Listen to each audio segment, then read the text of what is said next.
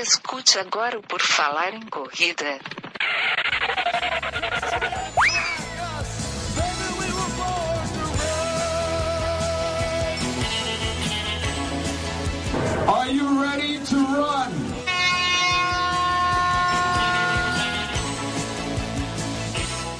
Começa agora mais um episódio do podcast do Por Falar em Correr. Sim, sim, sim, estamos novamente aqui, queridos ouvintes, ouvintas e todo mundo que nos acompanha. Já passamos das 400 episódios, já estamos aí há nove anos no ar e sempre tentamos trazer convidados, entrevistas novas ou algum assunto, um debate. E hoje é convidado, hoje é entrevista. Hoje é com uma pessoa que simplesmente já completou 16 Conrads e é o embaixador da Conrads no Brasil. Vamos conversar com o Nato Amaral. Tudo bom, Nato? Seja bem-vindo. Obrigado, Enio. Muito obrigado. Uma honra estar aqui com você. Muito obrigado pelo convite. Vamos bater um papo bem agradável.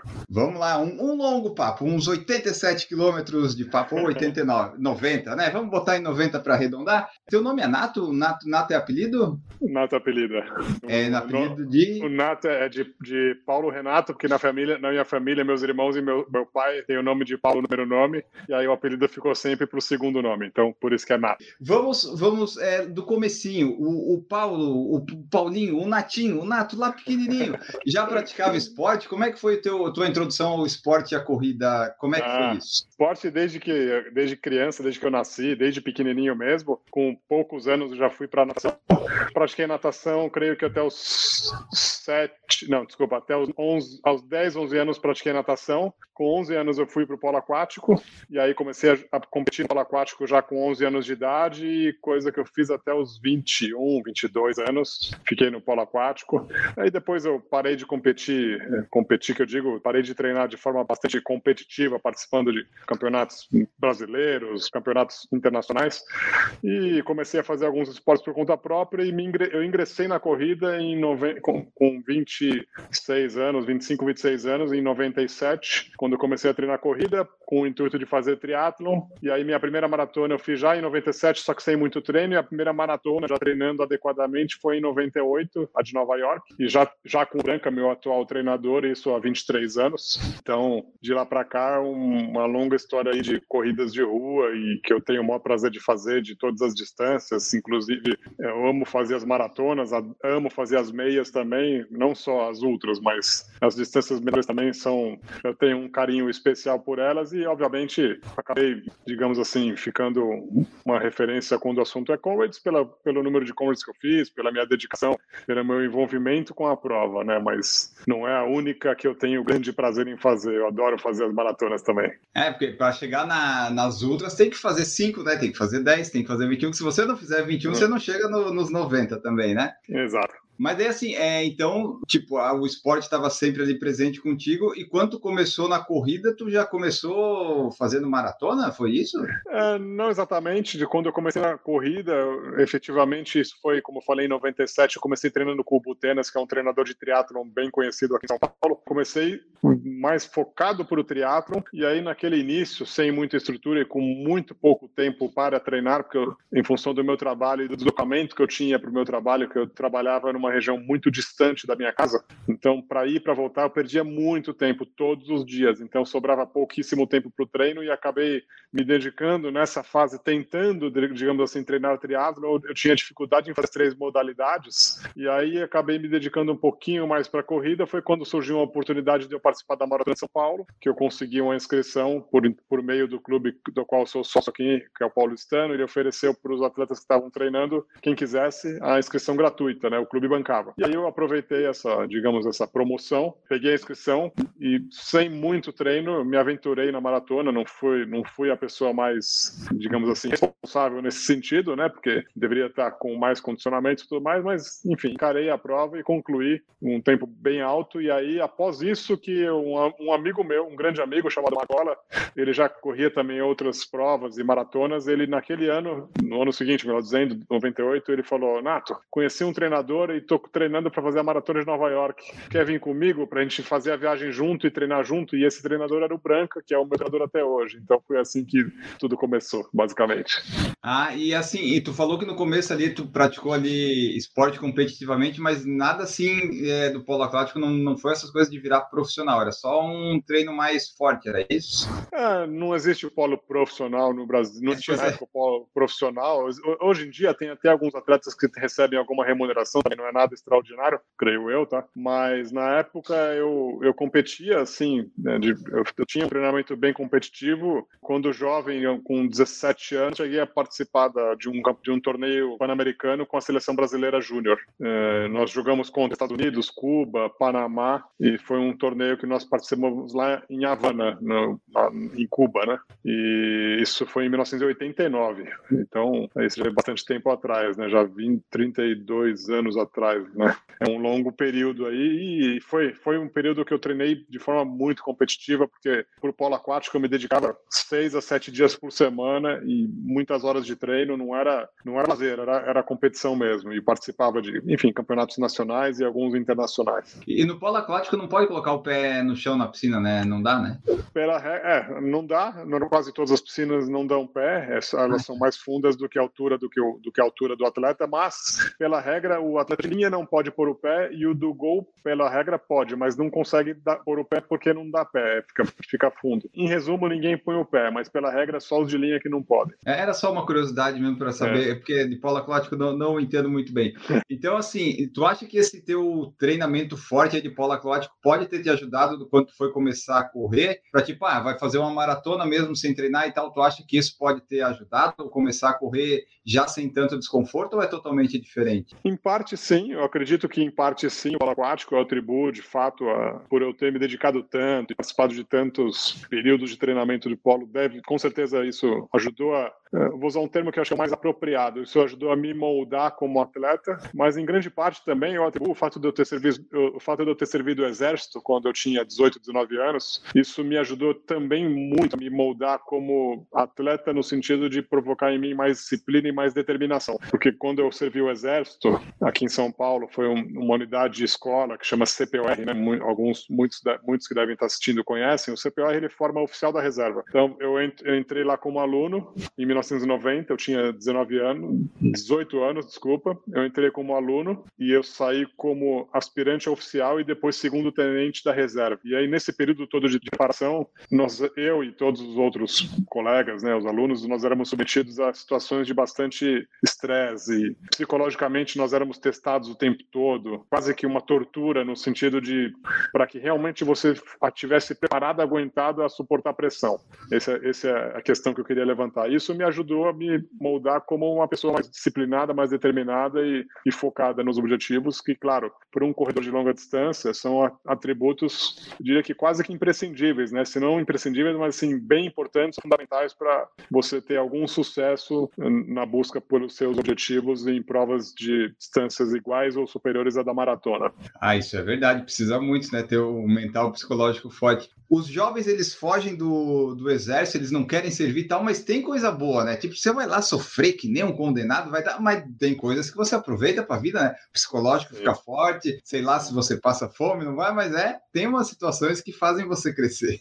Eu, eu tenho o maior respeito pelo exército, pelo fato de ter servido. Para mim, eu tenho não só isso, eu tenho orgulho de ter servido, e isso me ajudou demais na minha formação. Então, eu defendo muito, após eu ter servido, né? E, quando eu encontrava pessoas que estavam naquela fase de alistamento, eu sempre recomendava demais para quem tivesse oportunidade de servir como, como eu fiz né, no CPOR, porque é uma comunidade escola e você realmente sai de lá um outro, um outro cidadão muito mais preparado, com valores e, e princípios bem importantes que o Exército ensina. Então, eu ainda mais no nosso caso, né, quando a gente entra com essa idade de 18 anos, é uma fase em que você realmente tá, ainda está num processo de grande aprendizagem e de formação. Então, para mim foi fundamental. Eu, eu atribuo ao Exército aí uma parcela importantíssima aí na minha formação. Certo. E agora vamos lá. Você fez a maratona de São Paulo, daí foi lá para fazer a maratona de Nova York. Quando você fez a de São Paulo, você já viu que maratona era um São... negócio que você gostava? São Paulo, como eu falei, Enio, putz, eu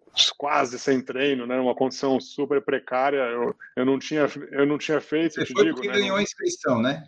Justo, justo. É, realmente eu falo isso porque para deixar claro até para quem estiver assistindo que não é algo que eu recomendo eu tenho consciência, eu tenho plena consciência que eu fiz uma coisa que não é certa, porque eu me sujeitei muitos riscos até de, de lesão, né, de me machucar, enfim, de, de prejudicar minha saúde. E eu acabei, em função, como eu falei, em função do baixíssimo treinamento, eu não cheguei a fazer treino nem, nem sequer de 21 quilômetros, eu cheguei a fazer, para você ter uma ideia, e fui encarar aos 42. Então, durante o percurso, eu caminhei demais. Durante grande parte do percurso, sobretudo na segunda metade, eu caminhei muito. E aí, meu, meu tempo foi por volta de 5 horas e meia, não me recordo agora. Então, é uma prova que eu, claro, eu considero ela, porque é uma prova que eu realizei, mas assim, esse tempo para mim foi muito fora da realidade pelas condições inadequadas a qual eu estava é, me submetendo, né, por não ter treinado. E aí no ano seguinte, em 98, aí sim, treinando adequadamente, eu fui para Nova York e fiz 3 horas e 59, que já foi um tempo já bem mais compatível com a minha realidade, né? Eu não sou um cara muito rápido, né? Nunca fui um cara extremamente veloz, tanto que o meu RP, meu recorde na maratona foi no ano 2000 em Nova York também, que por sinal é uma prova bem difícil, então eu, eu com certeza teria feito um tempo muito melhor se fosse num outro percurso que não de Nova York, por exemplo, Berlim ou a própria, própria Maratona de Londres. E lá, nesse ano 2000, eu fiz 3,26, que foi meu RP em Nova York, meu RP de maratona, né, que foi lá em Nova York. Então, uma média de 4 minutos e 54 segundos por quilômetro, se não me falha a memória. Mas aí, assim, quando você fez essas daí, você já tinha feito distância menor, você fez as longas treinando direitinho, assim, pô, esse negócio aqui é legal, dá para aumentar. Como é que foi esse teu, uh, vamos dizer, uh, encantamento com as longas, longas, longas distâncias? Ah, não, eu fiz a maratona de Nova York, aí depois eu fiz maratonas aqui no Brasil, como a de Blumenau, fiz uma outra maratona de Ribeirão Pires, fiz uma outra maratona da nova rodovia dos Bandeirantes, da nova Bandeirantes, que foi inaugurada no ano de 2001 e naquele ano eles fizeram uma prova para inaugurar o trecho da rodovia. Então eles, eles um, um dos eventos de inauguração era a realização da maratona e eu prova. Foi nesse período que eu acabei, por, por intermédio do meu treinador, conhecendo a Comrades e sendo muito motivado, encorajado por ele a encarar o desafio. E em 2001 eu já parti para a África para fazer minha estreia na Comrades. E no dia, que eu, no dia que eu estreiei na Comrades, eu tinha no meu currículo seis maratonas concluídas. Então é uma pergunta aí que eu recebo com bastante frequência, né? Ah, o que, que você recomenda? O mínimo, qual o mínimo que a pessoa tem que fazer? Ou, ou quais condições mínimas que um atleta tem que ter para encarar uma Comrades? Isso eu coloco no meu livro e vou repetir para você. Mas basicamente, eu acho que é adequado para um atleta ele submeter a um, um esforço como o da Comrades, que realmente é muito mais do que o equivalente a duas maratonas, é muito mais pelo esforço acumulado, pela dificuldade do percurso, pela altimetria. Então, eu recomendo que o atleta tenha pelo menos, é claro, é uma fórmula que não é, não é, não é uma fórmula universal, mas assim, é, com alguma com alguma confiança você pode usar esse, esse isso que eu vou comentar para você diminuir os riscos do atleta. Eu acho que ele, claro, além de ter avaliação médica, avaliação até do próprio treinador, se a pessoa tiver um treinador, duas condições que eu acho minimamente razoáveis para a pessoa se submeter a Conrads é ter feito pelo menos cinco maratonas, cinco provas de maratona mesmo, prova, não é treino, é cinco edições, a pessoa ter participado de cinco ciclos completos de treinamento para uma maratona e obviamente concluir a maratona. Então isso já dá, se você a pessoa faz duas maratonas por ano, isso aí já daria minimamente dois anos e meio. Obviamente ninguém começa a correr e já parte para a primeira maratona assim logo é. de cara. É, é, bem raro, exceto eu, né? É raro. E aí, somado a isso, acho que um mínimo de perto de cinco anos de, de experiência em corridas de rua, porque você somando esses dois fatores, aí a pessoa já vai estar numa condição ideal de se ela tiver realmente uma série de outros atributos e requisitos, né? Até quando eu falo isso de, de disciplina, né? de repente ter a disposição de treinar, de a pessoa saber, ter a consciência que ela vai ter que se submeter a treinos muito mais longos, ficar mais afastado da família nesses momentos, ter mais períodos, períodos mais dedicados ao descanso, ao repouso, enfim, são, é, abrir mão de coisas que o maratonista já faz, mas quando fala em com isso potencializa também, né? Abrir mão de lazer, em muitos casos, abrir mão de eventos sociais, sobretudo na véspera do treino longo. Tudo isso são, é, vamos chamar de sacrifícios, vai, mas sim, são, são requisitos, exigências que a pessoa tem que ter se ela realmente quiser, estiver disposta a alcançar aquilo. Porque se a pessoa não quiser abrir mão de nada e, e, e querer realizar a maratona ou a Comrades, aí não dá, né? Porque não dá para juntar uh, a realização, a dedicação de um evento dessa grandeza com balada, com uma alimentação desregrada, com consumo de álcool frequente. Então tem que ter um pouquinho de, de equilíbrio nisso para que a pessoa tenha uma consciência alimentar, uma consciência até do repouso, como eu falei, e também até do consumo de bebida alcoólica um pouquinho mais moderado, não que seja absolutamente proibido. Eu mesmo eu sou um, grande apreciador de vinhos, adoro, vinho, adoro tomar vinho. Na época que eu estou treinando, eu tomo com muito mais moderação do que na época que eu não estou realmente treinando para uma competição. É esse tipo de ponto que eu falo que é buscar o equilíbrio. Né? E, outra, quando eu falo alimentação, se você está fora da época de treinamento, você fazer algumas alimentações mais menos equilibradas não, vão te, não vai te prejudicar tanto, afinal de contas você não está naquela fase de treinamento. Mas se você está na fase de treinamento, a, a alimentação mais equilibrada, com menos gordura, com menos doce, para você realmente ter o controle até do, do, peso, do seu peso corporal e da sua massa de gordura no corpo, que também influencia muito, né, para você ter uma menor taxa de gordura de um, numa quantidade adequada para o seu objetivo aí de, de treinamento com orientação nutricional, tudo isso, so, todos esses são fatores bem importantes que somados vão resultar num grande desempenho para de você como atleta, entende? É, porque você foi em 2001, até já tinha um tempo razoável, né? Você começou em 97 a correr, estava aí nos, nos cinco anos, né, que você falou. Como é que tu descobriu a, a Conrad? Tu foi um dos primeiros a correr lá? Porque ela tem muita, muita história, mas no Brasil eu não sei. Eu conversei com o Zeca da Zetrek nos episódios atrás, ele falou que ele correu, aí não, ele mencionou, mas agora eu não lembro exatamente o, o que, que foi, mas talvez você possa me ajudar, é, porque agora eu acabei de. Como é que tu conheceu ela? Se tu foi um dos primeiros, como é que é isso? O Zeca, eu vou falar dele, inclusive, porque ele é um dos, é, além de um grande amigo, ele é um dos pioneiros, né? Quem abriu as portas da Comrades para os brasileiros se chama Márcio Milan. O Márcio Milan é um grande atleta, ele completou quatro vezes a Comrades, né? Inclusive, quando ele, no ano que ele completou a sua quarta Comrades foi quando eu fiz a minha primeira, para você ter uma ideia. E ele abriu as portas para os brasileiros porque ele foi em 97 como o primeiro brasileiro na história a concluir a Comrades, em, em 1997. Foi e sozinho. Ele já tinha uns 80 anos, sei lá eu quantos é, anos. Né? Isso né? é, por aí, por aí, mais ou menos isso, porque de 1921 tinha um pouquinho menos que 80 anos, perto de 75 anos de fundação, mas não em edições, né? Mas a, a, a conta é mais ou menos essa. E o Márcio Milan, com certeza, ele colocou a Comrades, ou melhor, ele colocou a, o, o, Brasil uh, no mapa da Comrades, se a gente pode usar essa. Os brasileiros, colocou os brasileiros no mapa da Comrades. Aí, a partir de então, depois que ele desbravou lá terras sul-africanas, os brasileiros passaram a conhecer o que era uma prova absolutamente desconhecida, desconhecida entre nós. Isso numa época que não tinha, não existia rede social e a internet era super milionária. Imagina, 97, mal se falava em internet uhum. e muito pouco, né? Em 99, que foi dois anos após o Márcio Milan ter feito a sua estreia, né? O Zeca, que era sócio do meu treinador, o Branca, ele, eles dois, junto com vários atletas, foram para lá. Se não me engano, era um grupo de nove pessoas, oito ou nove pessoas, e esse grupo todo foi lá e fez a Comrades naquele ano também, de 99, né? naquele ano também o Márcio Milan fez, naquele ano também o senhor Bush, que era um senhor de 72 anos, fez também. Ele veio a correr novamente em 2001, no ano da minha estreia, e, e fatalmente no ano seguinte ele veio a falecer atropelado. Mas é uma pessoa que era muito querida nossa e uma figura super carimbada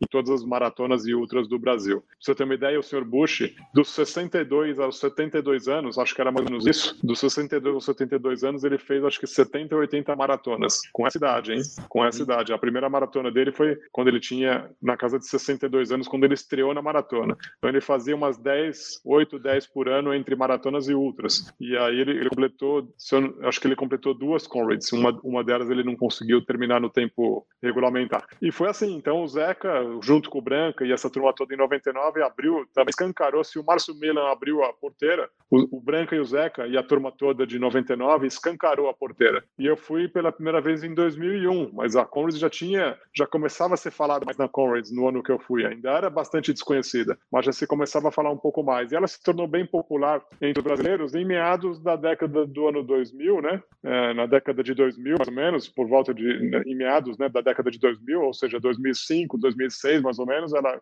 passou a ganhar mais popularidade e um fator que foi bem relevante foi a sequência de matérias que saíram na, na revista Contra Relógio pelo fato do Tomás, que é o editor-chefe, ter naquele ano participado. Agora não me recordo se foi 2006 ou 2007, mas é um ano que ele completaria um aniversário, uma data cheia, acho que 70 anos, e ele comemorou, entre outras coisas, correndo a Comrades. E aí, com a sequência de matérias que ele publicou na revista e, e pacotes e promoções, naquela época nós levamos 70 e poucos brasileiros. 2018 nós batemos o, o recorde entre os brasileiros de, com, de, de, de inscritos, chegamos a 242 brasileiros inscritos, se eu não estou enganado, é esse o número, em 2018. Nos tornamos naquele ano a segunda maior nação estrangeira, só perdendo para o Reino Unido. Então o Brasil, de fato, ele nos últimos 10 anos ou mais, ele se tornou uma potência internacional para o contingente de corredores da Conrads. E aí tu fez a primeira Conrads em 2001 e daí tu viu, é isso aqui que eu quero pro resto da minha vida?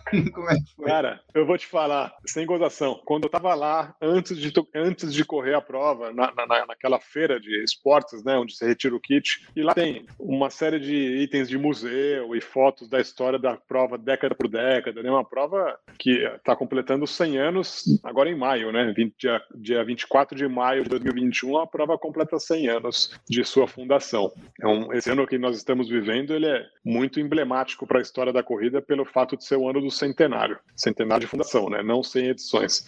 E quando eu estava lá, né, nessa, na, vendo a história da prova e, como eu falei, as fotos, os vídeos, as lendas, os mitos e o número de medalhas das pessoas e a história do Green Number, né, porque Green Number, explicando para quem não conhece, é, é, justamente o que você comentou, né, essa camiseta que eu estou usando, exatamente aqui, tem o, o logo da prova e está escrito Green Number, Green Number Club e, o, e a ah, folha de louro Tá vendo, né? A folha de louro ao redor do, do logo da Comrades. E Green Number é o atleta que completa a prova por 10 vezes. E o que representa se tornar um Green Number? 10 vezes seguidas? Não precisa ser seguido. 10 vezes na história. Pode ser 10 vezes em 10 anos, em 20 anos ou em 10 anos, tanto faz. Basta completar 10 vezes. E aí o número da pessoa, o número de peito dela, se, se fica para ela para sempre. Esse número é aposentado. Ninguém mais usa, somente aquele atleta. Então, o meu número, desde que eu fiz a minha primeira Comrades, é 48.418. E, e esse número número 48418 quando eu completei pela décima vez, porque eles me davam o mesmo número todo ano, mas aí se eu deixasse de fazer por muitos anos, meu número ia para outro atleta. Mas quando eu completei pela décima vez, que foi em 2011, aquele número se tornou meu indefinitivo. Ele sai, ele sai, digamos assim, da possibilidade de ser destinado a outro atleta e ninguém mais usa a não ser eu esse número e eu passo a correr no ano seguinte com esse mesmo número na cor verde. E aí daí o nome Green Number, porque você na prova, quando você é Green Number, você é identificado pela cor do número. Explicando um pouquinho mais,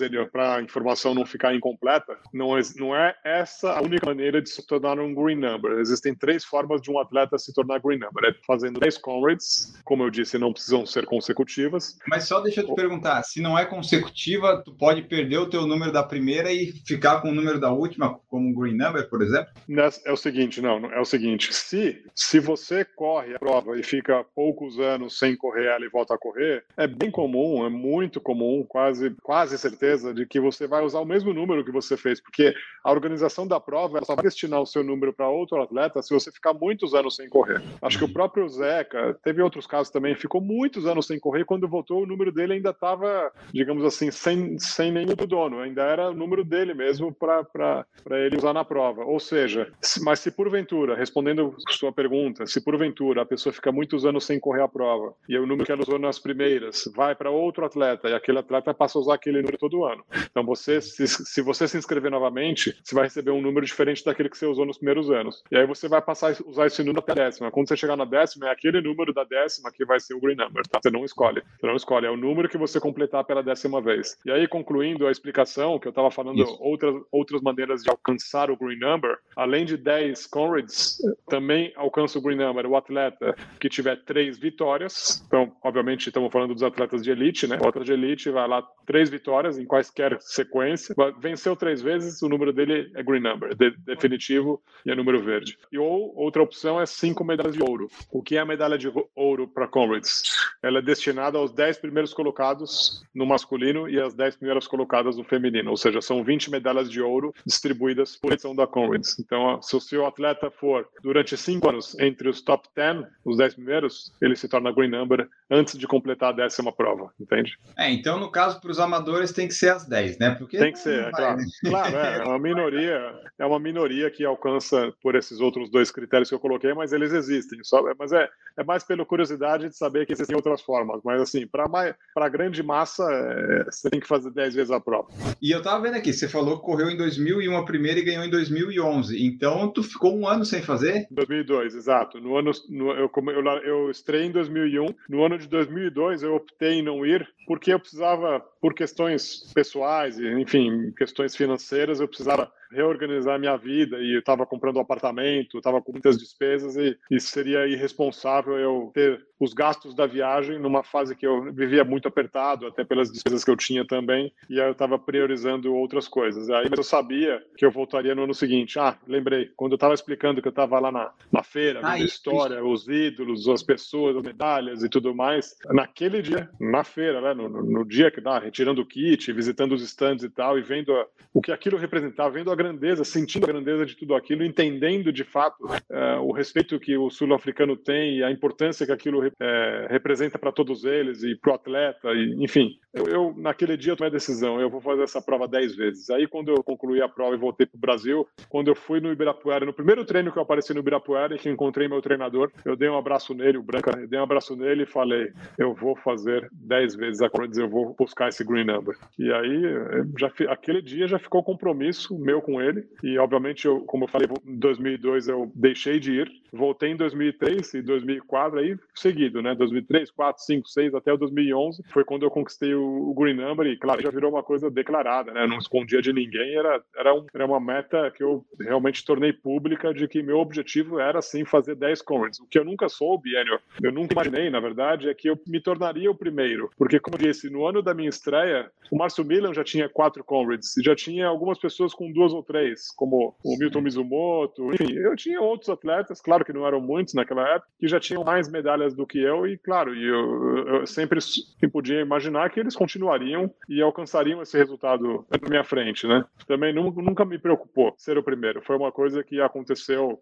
é, naturalmente, assim, nunca tive isso como objetivo, mas claro, a partir do momento que eu estou lá buscando o meu objetivo, obstinado na meta, e eu vejo que os outros vão deixando de fazer a prova, eu comecei a falar, pô, talvez eu me torne o primeiro, mas não era algo que eu tinha como grande objetivo, eu queria alcançar, independente de ser o primeiro. Me tornei o primeiro e foi circunstancial, enfim, o fato é que fico feliz de que muitas pessoas acabaram também seguindo a mesma trajetória, em grande parte impulsionadas pelo, pelo meu exemplo de ter feito lá e me tornado o primeiro brasileiro, afinal de contas, não é fácil para o sul-africano, temos que concordar, mas para um, um atleta como nós, né, que cruza o Atlântico para realizar uma prova dessa por 10 anos. Então, assim, o, no, o, nosso grau de dificuldade é bem maior do que o atleta que mora lá no país e tem muito mais facilidade geográfica né, de, de, se dirigir para a prova. E não só isso, né? Eles têm lá na África do Sul um contingente que representa 85% mais ou menos do, do número de atletas que participa da prova anualmente. Se não, se não são 85%, é com certeza mais do que 80% dos atletas que todo ano participam da prova são, são sul-africanos. Ou seja, em qualquer cidade que você more, exceto se for uma cidade muito remota, mas assim, numa cidade de média para grande na África do Sul, certeza que vão ter não dezenas, mas centenas de pessoas treinando para comrades, o que facilita muito também até para logística e facilidade de companhia para treinamento e isso ajuda demais. Você poder treinar horas de duração eh, nos finais de semana ou mesmo durante a semana com os amigos e com muitas pessoas objetivando alcançar o mesmo resultado que é ir lá e concluir os 90 quilômetros quando é percurso de descida e são 90 mesmo, tá? Atualmente eram eram 89, mas quando mudou o local de chegada, passaram a ser 90 quilômetros e uns quebrados, 90, 90 mil, cento e poucos metros na descida, e na subida 87 e pouquinho. Então, essa, essas são as distâncias atuais da Conrads quando o percurso é subida ou descida. Quando você não conseguiu fazer 2002, aí depois você consegue ganhar aquele back-to-back -back, ou só é na primeira e na segunda, e daí esse daí você perdeu? Excelente pergunta a sua. Na época, não existia back-to-back. -back. não, várias excelentes perguntas. Todas são ótimas, tá? Vamos lá. na, na época ainda não existia back-to-back. A back-to-back ela foi criada uhum. em, dois, em 2006, se eu não estou enganado. Ela foi criada em 2006. Então, ela, ela, naquele ano, mais ou menos 15 anos atrás, eles criaram a medalha como um, um incentivo, e é um enorme incentivo, para motivar o atleta que fez a Comrades no seu, num, num, determinado, num determinado ano, né, fez a sua estreia, para a pessoa voltar no ano seguinte e fazer outro percurso.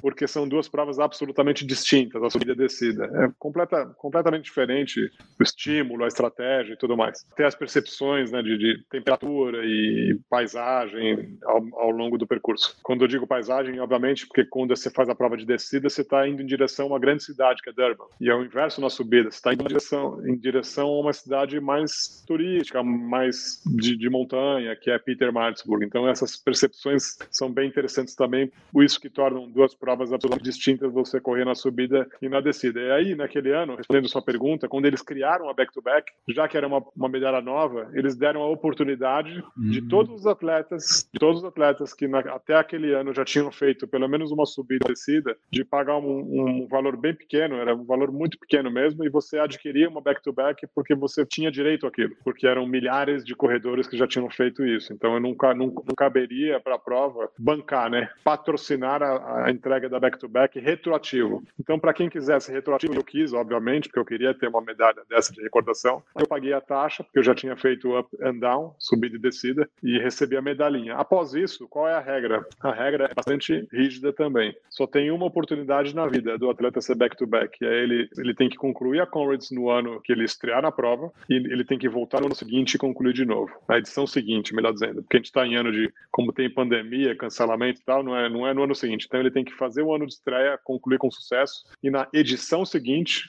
a gente caso agora vai pular dois anos, né? Foi em 90, 2019 e a próxima vai ser 2022. Ele tem que fazer novamente a prova e concluir, e aí ele ganha a medalha back-to-back. -back. Então o que acontece? Quais são as possibilidades da pessoa nunca mais ter a back-to-back? -back? É a pessoa fazer no ano de, fazer no ano de estreia e no ano, no, na edição seguinte a pessoa simplesmente não corre, não vai, não ganha mais, perdeu a chance, não tem mais oportunidade back-to-back, -back. mesmo que vá mais outras duas vezes e faça dois anos seguidos, não ganha mais. Qual a outra possibilidade da pessoa não, não ganhar back-to-back? -back? É a pessoa no ano de estreia, a pessoa largar na prova e por alguma razão ela não completar a prova. Se ela no ano de estreia não completa, ela também perdeu a chance de algum dia se tornar back-to-back. -back. Aí, ó, maravilha, grandes explicações. Nós fizemos já um, por falar em correr, em algum ano aí, que eu não lembro, deve ter sido 2013 ou 14, a gente fez, falou um pouco da, da, da Conrate, né? Foi nosso PFC 32, olha só, tô olhando aqui, faz, foi 2014, faz tempo. A gente comentou um pouco dela, né? Mas com base em Wikipédia e pesquisa, porque a, até então não tinha muita, muita ideia das coisas. Aí eu tava vendo aqui no site, realmente aparece lá Nato Amaral 16 vezes, porque tem a listinha, né? Dos Green Numbers, e tem dois caras que correram 47, mano. Eles, eles correram mais do que a minha idade toda aqui. Não sei se estão vivos ou não ainda, né? Mas já sim, tem 47. Sim. Luiz Massin e Barry Holland. E Barry Holland. É, o já Luiz Massin, ele... Sim, os dois. Mas o, o Luiz Massin, em particular, ele é grande amigo nosso. Inclusive, a gente tem um, dois grupos de WhatsApp da Comrades aqui no Brasil. É, um deles é um, um grupo que chama, vamos dizer, chama Comrades Brasil, que é um assunto, os assuntos são exclusivamente da Comrades e tem um, uma, uma, regra bastante rígida para esse grupo de WhatsApp. Tem, deve ter uns 200 participantes.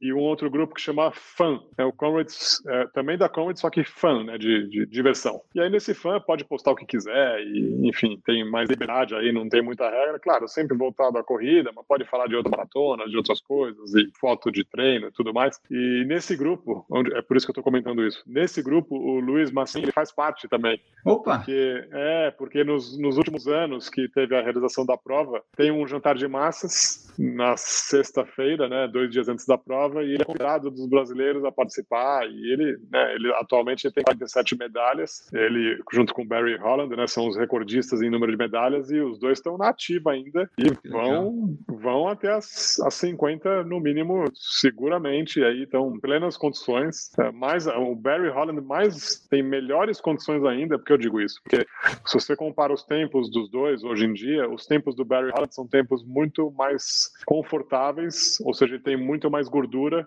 entre o tempo dele e o tempo limite de 12 horas da prova. Já os tempos do Luiz Massim, nos anos recentes, já são um pouco mais próximos das 12 horas, mas claro que provavelmente ele deve fazer uma estratégia de se preservar durante o percurso e tudo mais. Mas assim, eu tenho segurança que os dois vão, pras, vão alcançar a marca de 50 medalhas e são os recordistas de medalhas. É, um, é fenomenal. Ah, um detalhe importante: ambos concluíram com 47 anos consecutivos a Conrad. São 47 medalhas em edições seguidas, sem pular. Então, desde. Eu estava vendo aqui, desde 73 eles foram direto até a pandemia não deixar, né?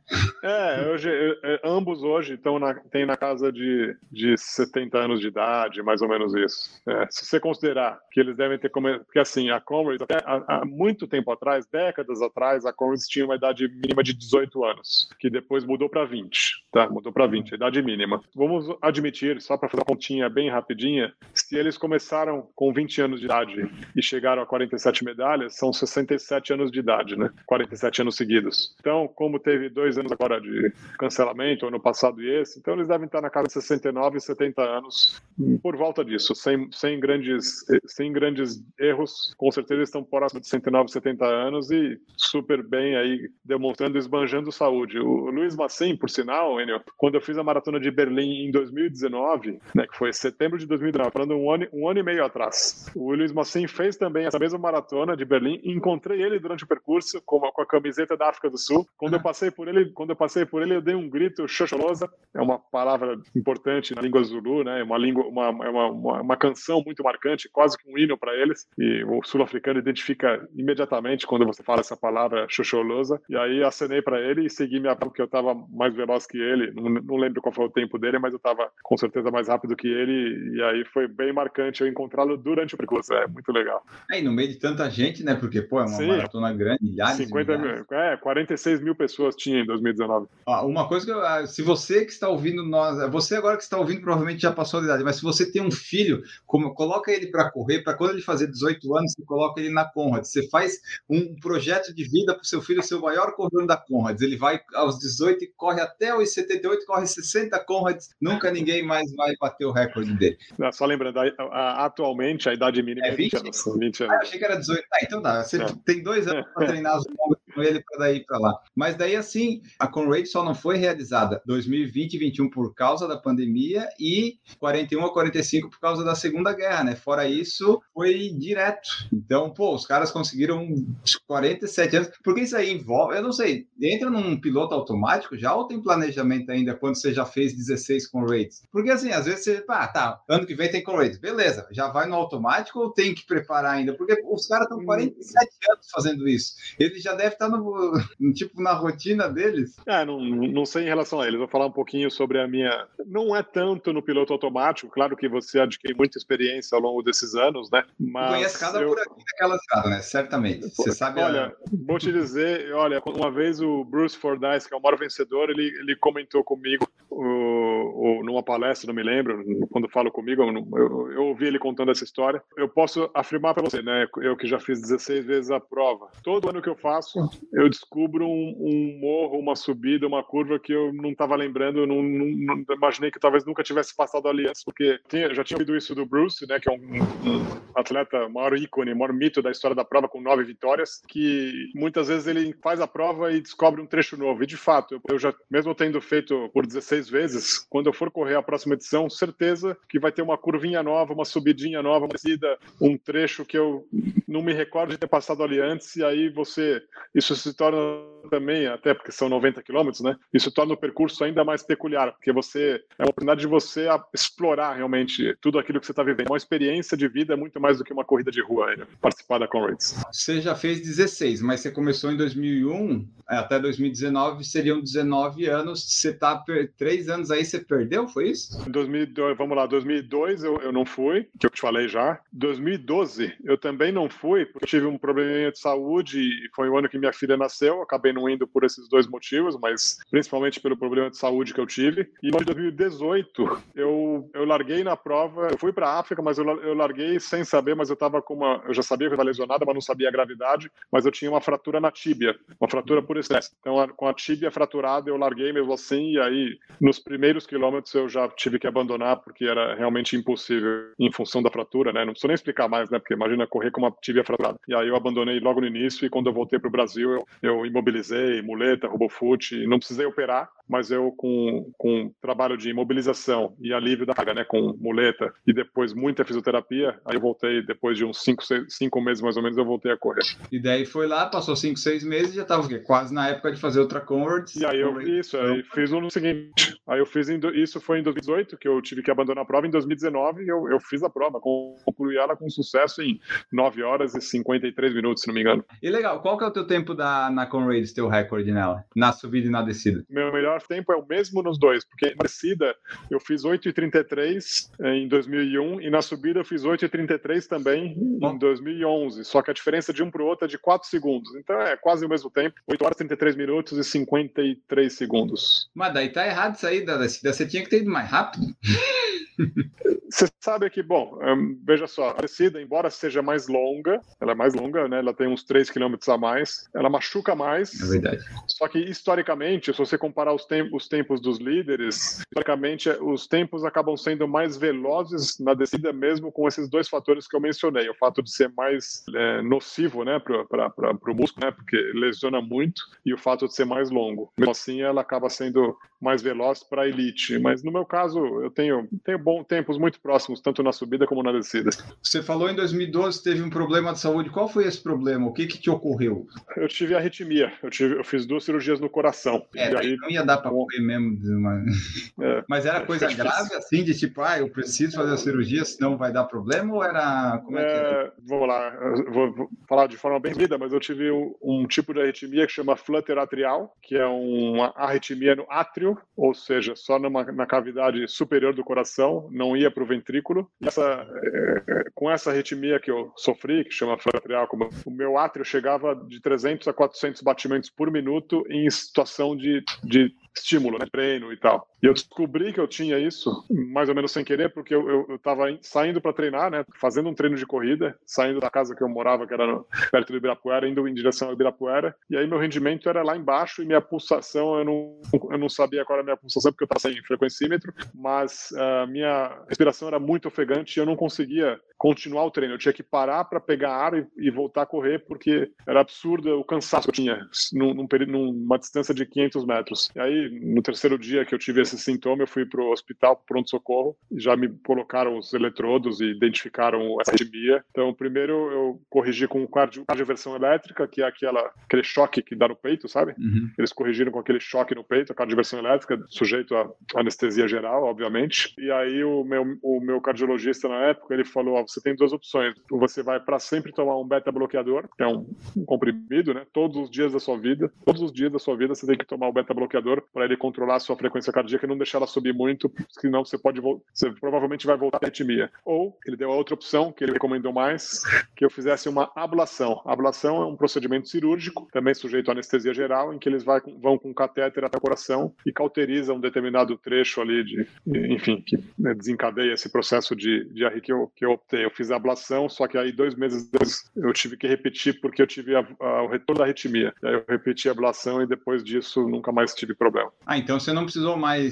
tomar remédio, não tem que ter preocupação nenhuma agora com isso. Não precisei, precisei mais tomar remédio, porque com a ablação é o recurso que eu tinha para justamente não ficar refém do remédio a, a, vida toda. Então eu não preciso tomar nenhum beta bloqueador, porque a, a própria ablação, o resultado dela, ela, ela acaba provocando uma redução na minha frequência cardíaca, naturalmente, por, pelo fato de eu ter sofrido ablação. Mas eu tomo sim cuidados, né? Todo ano, um período de intervalos de, em geral, intervalos de 12 meses, eu faço um check-up com vários exames do coração para saber se está tudo bem, se não tem nenhum sinal de alerta. Mas mantenho minha vida normal de treino, de rotina de treino, não muda nada. Nesse, nesse aspecto, para mim, o que mais importa é poder continuar correndo. Ah, então você, então assim, depois da cirurgia, você ficou também aí uns seis meses parado até voltar a correr? Como é que foi? Não, bem menos, bem menos, porque depois da cirurgia, digamos assim, do dia que eu tive alta lá do hospital, ele falou: oh, daqui uma semana você já pode voltar a correr. E foi o que eu fiz. Claro, de, desde então, o que, que eu mudei? Passei a usar frequencímetro direto. Na época eu usava aquele frequencímetro que é a cinta, né, no peito. Hoje em dia é muito mais fácil o frequencímetro no pulso, então no próprio relógio, não precisa pôr cinto, é, mais, é muito mais confortável, né, do que você ter que pôr no peito. Então, é bem melhor. E aí, facinho, eu controlo o meu batimento, mas também não precisa de muito, porque meu batimento, em função disso que eu estou te comentando, né, desses procedimentos que eu sofri, é, ele é sempre muito baixo, muito baixo. Por exemplo, faço maratona, é, a maratona de Berlim que eu fiz, acho que minha média de batimento deve ter dado 122, 123 de média Nossa. na prova toda, que eu corri sem parar, os 42 quilômetros. Então, é muito baixo. Ah, menos mal então que tá tudo certo, né? Para ir para Conrads, principalmente nós aqui do da América do Sul, do Brasil, tem que ter um planejamento que você tem que treinar, né? Depois eu quero até que você fale como é que são seus treinamentos, mas também tem todo um planejamento de viagem, né? Como é que é a questão de a, como é que faz para chegar até lá, quantos aviões você pega, o custo é muito alto, precisa de um planejamento bom, porque é um valor considerável para ir lá e ficar, né? E daí como é que se planeja para fazer isso? Como é que são as escalas?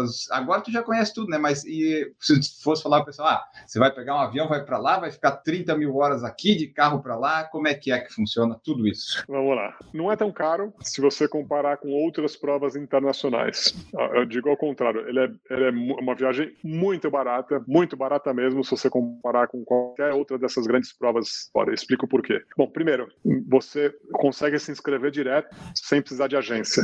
E você consegue fazer tudo sem precisar de agência. É, quando eu falo isso é porque muitas vezes os custos envolvidos num pacote de agência que inclui uma série de outras coisas, como, sei lá, traslado, editor e tal, sei lá, seguro, uma série de outras coisas que a agência oferece acaba encarecendo quando você adquire um pacote. Claro, para ir para Contes também existe a opção de ir via agência, tem algumas agências dessas especializadas em corrida que atendem, que trabalham com pacotes para Contes. Tenho amigos que vão por agência, eu, eu, tenho amigos que são donos de agência e também posso indicar para quem quiser. É, porém, quando o assunto é Contes, é bem mais comum, é muito mais comum o atleta ir por conta própria. Eu, isso eu falo porque mais, do, mais de 90% dos atletas fazem parecido com o que eu faço. Você compra a passagem direto na companhia aérea, pelo site, obviamente, compra direto na companhia aérea. Via Johannesburgo, é, a, é, o, melhor, o melhor trajeto é via Johannesburgo, que é, é, o, é o, é o trecho que é, era, era atendido pela South African Airways, que deixou de operar, mas tem a Latam agora que opera. Então você vai via Latam, via Johannesburgo e de Johannesburgo para Durban. De São Paulo, de Guarulhos a Johannesburgo é um voo direto, que demora umas 8 horas mais ou menos, 8, 9 horas na ida e na volta é um pouquinho mais rápido. Não, ao contrário, na ida é 8, 9 horas e na volta é um pouquinho mais demorado. É, e aí de, de Johannesburgo para Durban, que é onde, a, onde tudo acontece, né? ou é a largada ou a chegada da Condes, mas ali no, na região de Durban, dá um voo de um, uma hora e dez, se não me engano, deve estar por volta de uma hora e dez, uma hora e pouquinho, que é uns 600 quilômetros. Então é super fácil chegar lá. Em relação à hospedagem, tem inúmeras, é uma cidade, é uma cidade que tem uma grande rede hoteleira, porque ela é um grande porto de entrada na África do Sul, é uma cidade com 3 milhões de habitantes mais ou menos, a grande Durban, e um, um dos maiores locais também em, na África do Sul para a relação de eventos corporativos e eventos, enfim, grandes eventos, até fóruns mundiais, alguns deles são fóruns mundiais que eu falo, onde vai o presidente de cada nação, algumas vezes acontecem em Durban. Com isso, é uma cidade que tem uma rede enorme de hotéis. E aí é muito fácil você encontrar hotéis para todos os gostos, desde os mais luxuosos, cinco estrelas, tarifa obviamente um pouco mais cara, até os hotéis bem mais simples e, e consequentemente com uma tarifa muito mais acessível. E também opções boas demais. Eu já eu mesmo já fiquei mais de uma vez em Airbnb com muita qualidade e bem localizado. Somando tudo isso, transformando em reais, Enio, até 2019, né, que não existia essa realidade de pandemia, uma pessoa conseguiria ir para com, pagando hospedagem, passagem, alimentação e voltar, gastando de 6, 7, 8 mil reais, não mais do que isso. Ah. Foi ficando um período de, sei lá, 4, 5 dias no total, fazendo a prova e voltando. Tinha pessoas que faziam, tinha pessoas que chegavam a fazer com a viagem toda com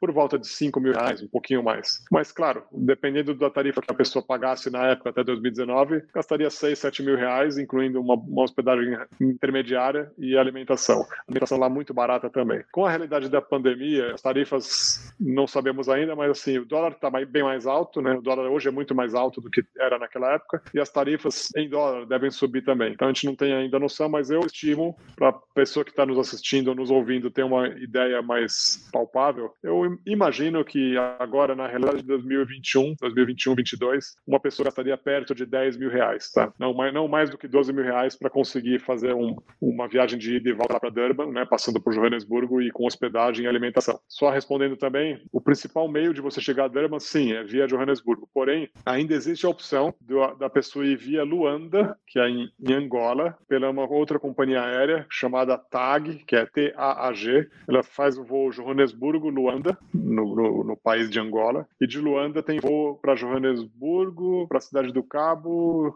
acho que sim, não me lembro agora, de se é voo direto ou não, que eu já fui para a cidade do Cabo via Luanda.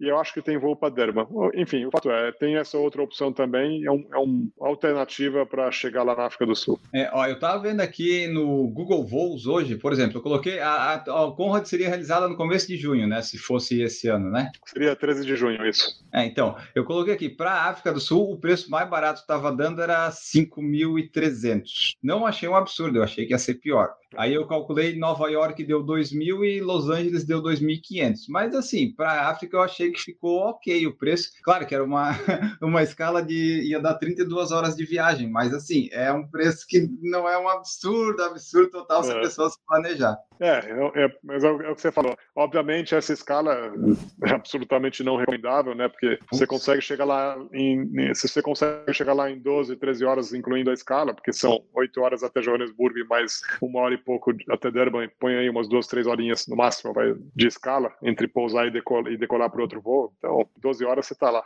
É, mas assim, essa escala de 32 horas é inviável. O cara já, o cara, antes de largar, antes de largar já está exausto. É, agora falando do treinamento especificamente, como é que são os treinos que você faz para ir para Conrad? Você, você, quais são os seus longos? Como é que são os treinos na semana? Se tem intervalados, tem treino de intensidade? Qual é o mais longo que tu faz? Se tu vai lá pensando assim, ah, eu só quero quero acabar abaixo das 12 horas, ou se tu pensa em, em chegar em, em, tempos talvez antes de tentar aquelas outras medalhas, se tu tem algum objetivo de tempo é mais concluir? Vamos lá, tentar, vamos lá, vou tentar responder todas. Se eu esquecer de alguma, você vai me lembrando. Hoje Sim. em dia, Enio, hoje em dia meu objetivo é muito mais, mas muito mais de concluir com segurança e sem me preocupar muito em grandes performances de tempo. Por que eu digo isso? Porque das 16 converts que eu fiz, sobretudo nos 10 primeiros anos, seis delas eu fiz sub 9 horas, que é um tempo, para mim, a realidade é um tempo extraordinário. Realmente é extraordinário. E sub 9 horas é uma medalha especial chamada Bill Rowan, que é o nome do primeiro vencedor da prova em 1921. Por isso que ele tem esse nome, por isso que a medalha tem esse nome, que ela é destinada atualmente aos atletas que concluem a prova num tempo igual ou melhor do que o primeiro vencedor da história da prova. É Bill Rowan é o nome do cara. Tenho seis dessas medalhas, mas, sobretudo depois das intervenções que eu tive no coração, né, as ablações que eu comentei há pouco, meu desempenho ele caiu drasticamente, meu, meu, minha performance como atleta por causa dessa limitação que eu tenho no meu batimento cardíaco. Então, é, é irreal eu pensar em sub 9 horas desde então. Atualmente, muito menos. E então passei a mirar sub 10 horas. Então, eu já fiz algumas comrades desde então com menos de 10 horas de duração. E para mim, um tempo que eu acho extraordinário na realidade atual, para mim, a realidade atual, até porque eu tô com grande folga para o limite de 12 horas. Tá? Então, essa é a primeira pergunta. Sobre treinamento, é, uma das, uma das principais perguntas que eu recebo, qual é o treino mais longo para fazer uma Comets? Eu já fiz períodos de treinamento colocando o treino de 70 km, acho que o máximo que eu cheguei foi 72, que eu não recomendo. De tudo que eu aprendi, não só lendo, estudando muito e também praticando, o meu maior longo não passa hoje em dia e há muitos anos de 60 km. O meu maior longo, eu aprendi isso com o Bruce Fordyce, que é o maior vencedor da prova. Ele, além de ser atleta ou ex-atleta, ele é mentor, né? Ele orienta muitos atletas. Não, não, não é o meu caso, mas ele orienta muitos atletas que o contratam para isso. E aí, em conversa com ele, que ele é bem amigo meu, ele já me deu, mais de uma vez, me deu essa orientação. O treino mais longo não pode passar de 60 km, porque não precisa passar de 60 km. Não, isso não é uma regra para o atleta de elite, é uma regra para qualquer atleta como nós, amadores. Qual o problema de passar de 60 km? Você acaba provocando um desgaste no seu corpo muito maior do que você deveria. E você, com um treino, na sua periodização, encaixando de quatro a seis semanas antes do dia da prova. Essa é a data. A data para fazer esse treino é de quatro a seis semanas antes do dia da prova. Em geral, eu faço ele cinco semanas, que é um mês e pouquinho antes da prova, eu encaixo esse treinão. É um, é um período que você, primeiro, o que vai valer é a distância que você fez na semana e não no dia. Então, qual a distância, qual o volume semanal? É 90, 100, 100 e pouco. Então, isso conta muito mais do que só o treino de 60 quilômetros. E um outro fator, você fazendo esse treino de quatro a seis semanas antes da prova, você tem um período, mesmo que seja apenas quatro semanas, essas quatro semanas são mais do que suficientes para você recuperar toda a sua musculatura, todo o seu organismo e te deixar apto para a prova. E tudo que eu estou falando, com muito mais detalhe de tudo que eu estou falando, eu coloquei no meu livro. Só aproveitando, eu trouxe. Vamos falar dele, já que tu pegou aí, porque eu tinha isso nas minhas perguntas. Comenta aí de onde é que surgiu a ideia de escrever esse livro que provavelmente vai tá. ter que ficar atualizando todo ano.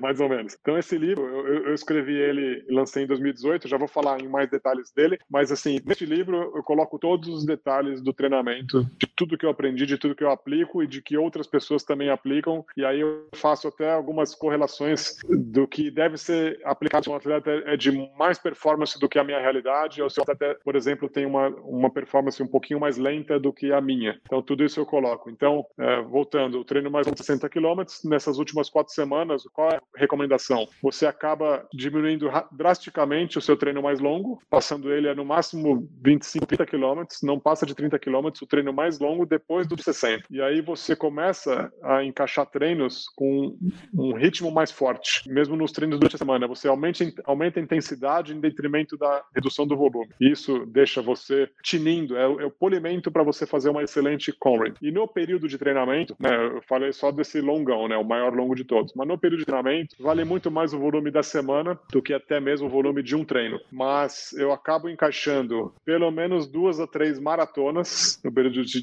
cinco meses, vai, de que antecedem a prova, pelo menos duas a três maratonas, seja ela uma prova mesmo, maratona, ou um treino na distância da maratona. Pelo menos um treino de 50 quilômetros e pelo menos um treino, como eu falei há pouco, de 60 quilômetros. Sendo que nos, no ano no ano que eu bati meu recorde na Comrades, o meu treino mais longo foi 56 quilômetros, nem cheguei a 60, porque naquele ano eu corria Two Oceans, que é outra ultra famosa lá na Cidade do Cabo, que ela tem 56 quilômetros, eu fiz ela como, como preparação para a prova, que foram cinco semanas antes da Comrades, e naquele ano eu bati meu recorde. Então, você vê como realmente não precisa fazer treinos superiores a 60 quilômetros. Um outro ponto importante, falando em treinamento, Enio, é, não siga uma receita todo ano, e não é no piloto automático. Cada ano tem particularidades, seja de calendário, seja em função de calendário, de você aproveitar a realização de uma prova, seja em função de compromissos pessoais, que você, puxa, nesse, nesse fim de semana eu não vou conseguir fazer meu treino longo, que eu vou ter um, um evento assim assado, ou então algum compromisso profissional, então eu vou encaixar no, na semana seguinte. Então você acaba fazendo esse tipo de flexibilização, ajustando em função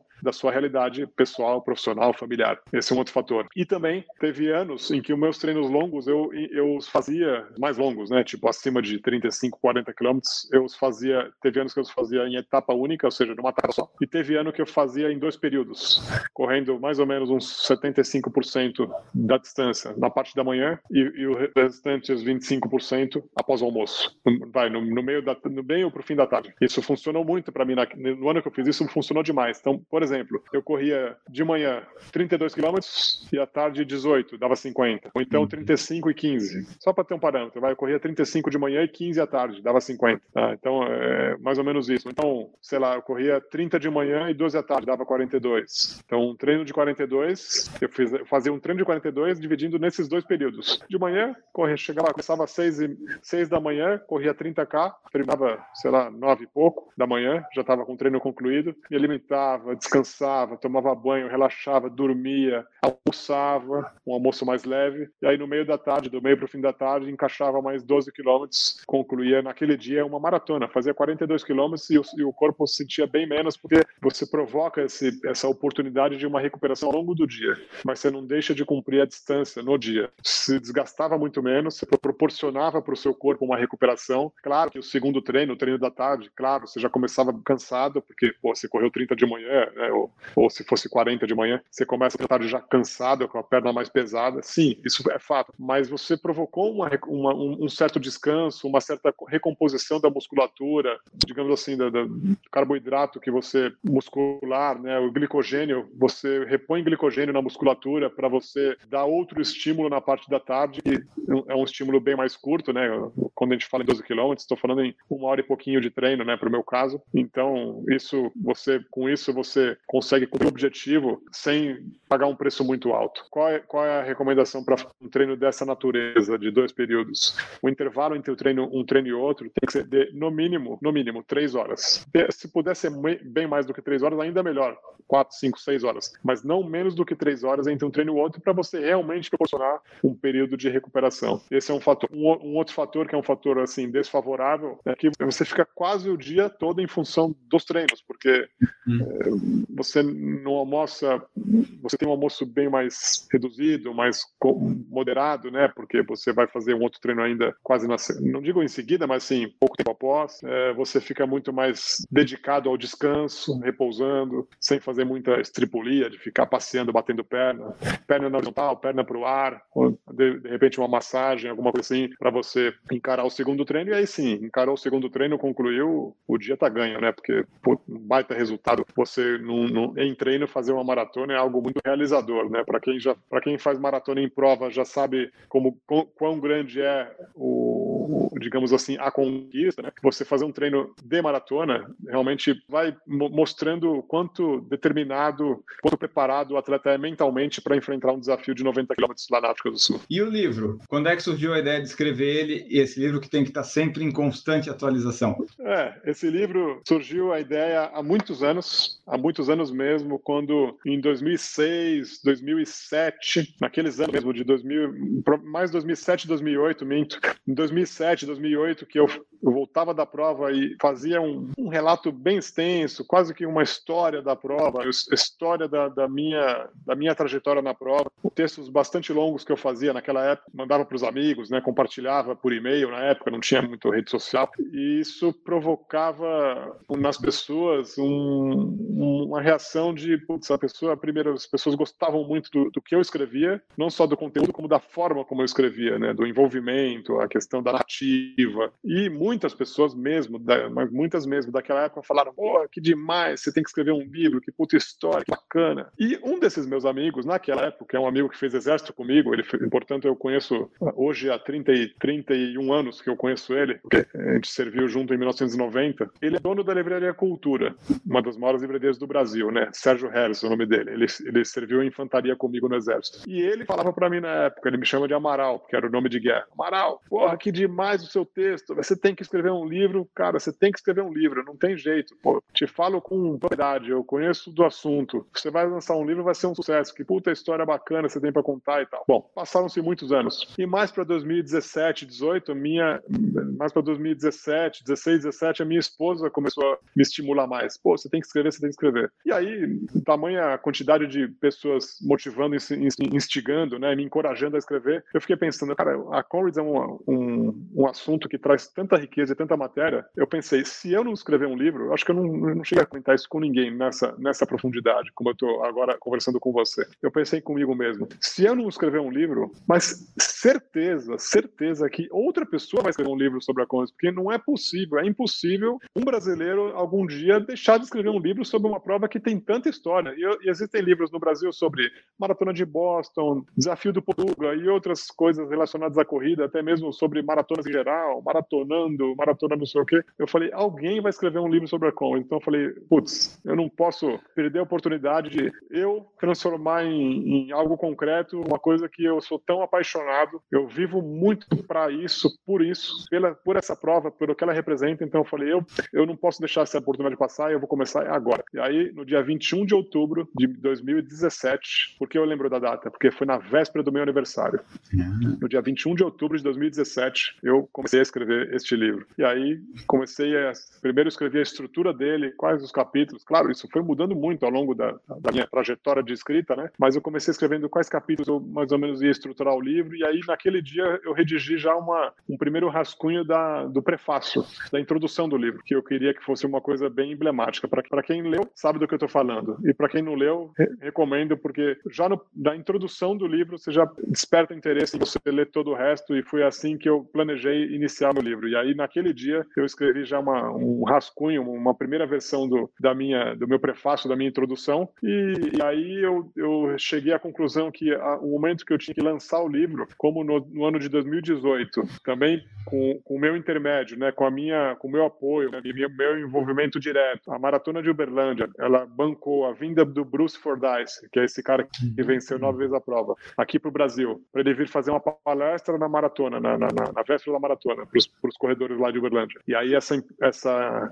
entidade organizadora de provas, que é a Apuana, ela bancou a vinda dele, bancou a hospedagem dele e o cachê dele. E as passagens dele foram patrocinadas por um amigo nosso em comum, que é um, uma pessoa da cidade do Cabo, África do Sul. Ela falou, ele falou, é um amigo Marcel, o nome dele. Ele falou, não, as passagens dele que eu banco eu vou dar de presente pro Bruce, pro Bruce e pra esposa. E aí eu sabia que ele estaria aqui em São Paulo, que ele se hospedou na minha casa, aqui, aqui onde eu tô, né, na minha casa. Olha só! É, ele, ele foi meu hóspede, ele não ficou em hotel. Ele, eu faço, faço questão, porque ele é muito amigo meu, eu faço questão que ele fique na minha casa, que quando eu vou para Joanesburgo, eu fico na casa dele também. E aí eu sabia que ele estaria aqui no dia 18 de abril de 2018. E foi o dia que eu lancei meu livro na Livraria Cultura do Shopping Iguatemi aqui de São Paulo, que foi uma quinta-feira à noite, e foi um sucesso estrondoso. Então, é, se você perceber, Enio, do dia de outubro a abril é um prazo bastante curto para escrever um livro como esse, que tem quase 300 páginas. Então, cara, o que eu me dediquei para escrever esse livro, a Nem quantidade de horas mais. que eu me dediquei. Ah, não, treinei sim, mas assim, fins de semana, no, noites e noites e noites e finais de semana, debruçado no computador, escrevendo, pesquisando, estudando e, e redigindo. Mas assim, foi uma realização incrível. Ainda falando sobre o livro, quem tiver interesse, basta me mandar uma mensagem.